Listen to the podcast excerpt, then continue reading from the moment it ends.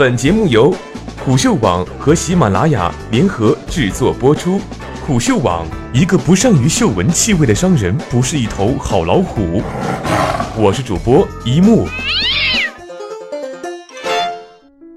Note 7面临二次召回，三星的运气彻底用完了。Note 7爆炸起火事故发生后，三星快速及时地召回了这款手机。为了将该机对三星品牌声誉的伤害降到最低点，韩国巨头整个公司上上下下都动了起来。在过去的一个多月里，高管们内部会议不断，员工们也都牺牲了假期。三星更是建立了专门的团队来全天候追踪社交媒体的动态，了解 Note 7是否又有新的爆炸事故发生。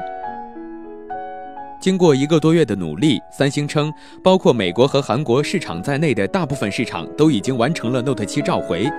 不过，对于三星来说，这次的麻烦远没有结束。三星移动主管高东真更是焦头烂额，面对压力，他不得不低下头向公众道歉。不过，屋漏偏逢连阴雨，三星想要一劳永逸消除 Note 7爆炸门影响的努力，本周三再次破灭了。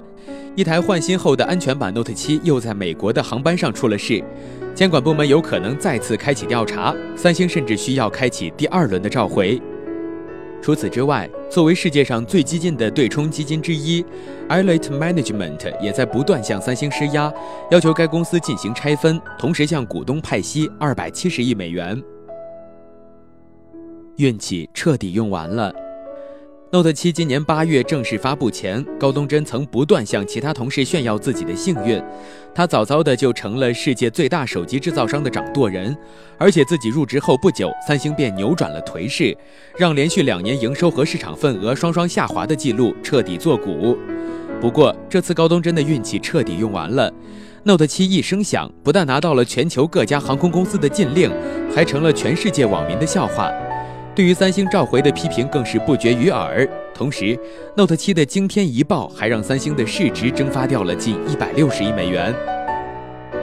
一位不愿透露姓名的三星内部人士表示，这是公司遇到的最严重危机，它直接影响了我们的产品、品牌以及辛苦建立起的消费者信赖。在接受路透社采访时，三星表示，现在并不考虑对管理层进行调整，他们的核心任务是完成 Note 7的召回。三星内部人士表示，公司需要快速将手机销售拉回正轨，这样一来，第四财季的成绩才不会过于难看，三星也能继续稳固自己在市场上的王者之位。如果三星不能快速解决这次危机，将成为最大输家。另一位同样不愿透露姓名的三星内部人士说道。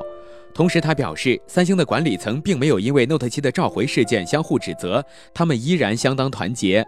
上周，Note 7的电视广告已经正式在韩国复播，同时三星还会对十月份购买 Note 7的用户提供额外奖励。时间急，任务重。虽然三星的召回态度还不错，但外界依然认为该公司的召回程序出现了巨大问题。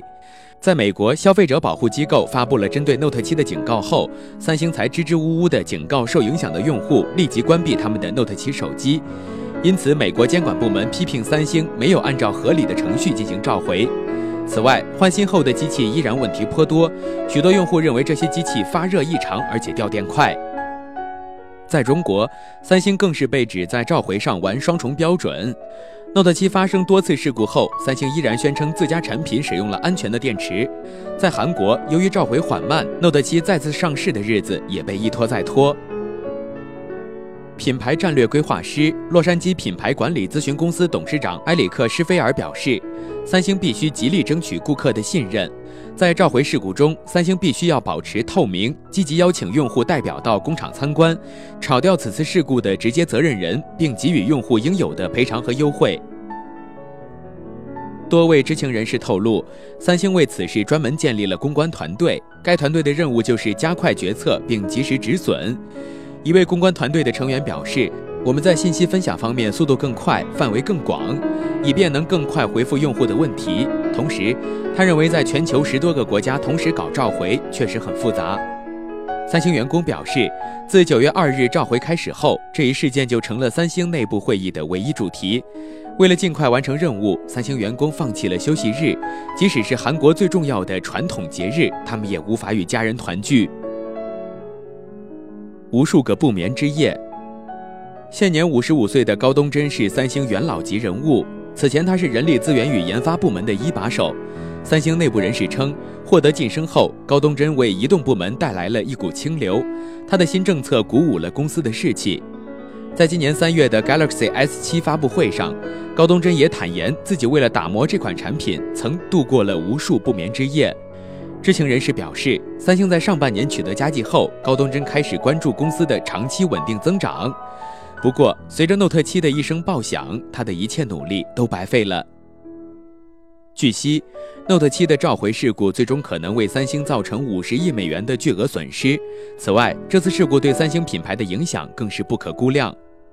对于三星来说，这绝对是一个让人无奈的局面。他们原本想靠 Note 7延续上半年的辉煌，但最终却起了个大早，赶了个晚集，错过了最好的销售窗口期。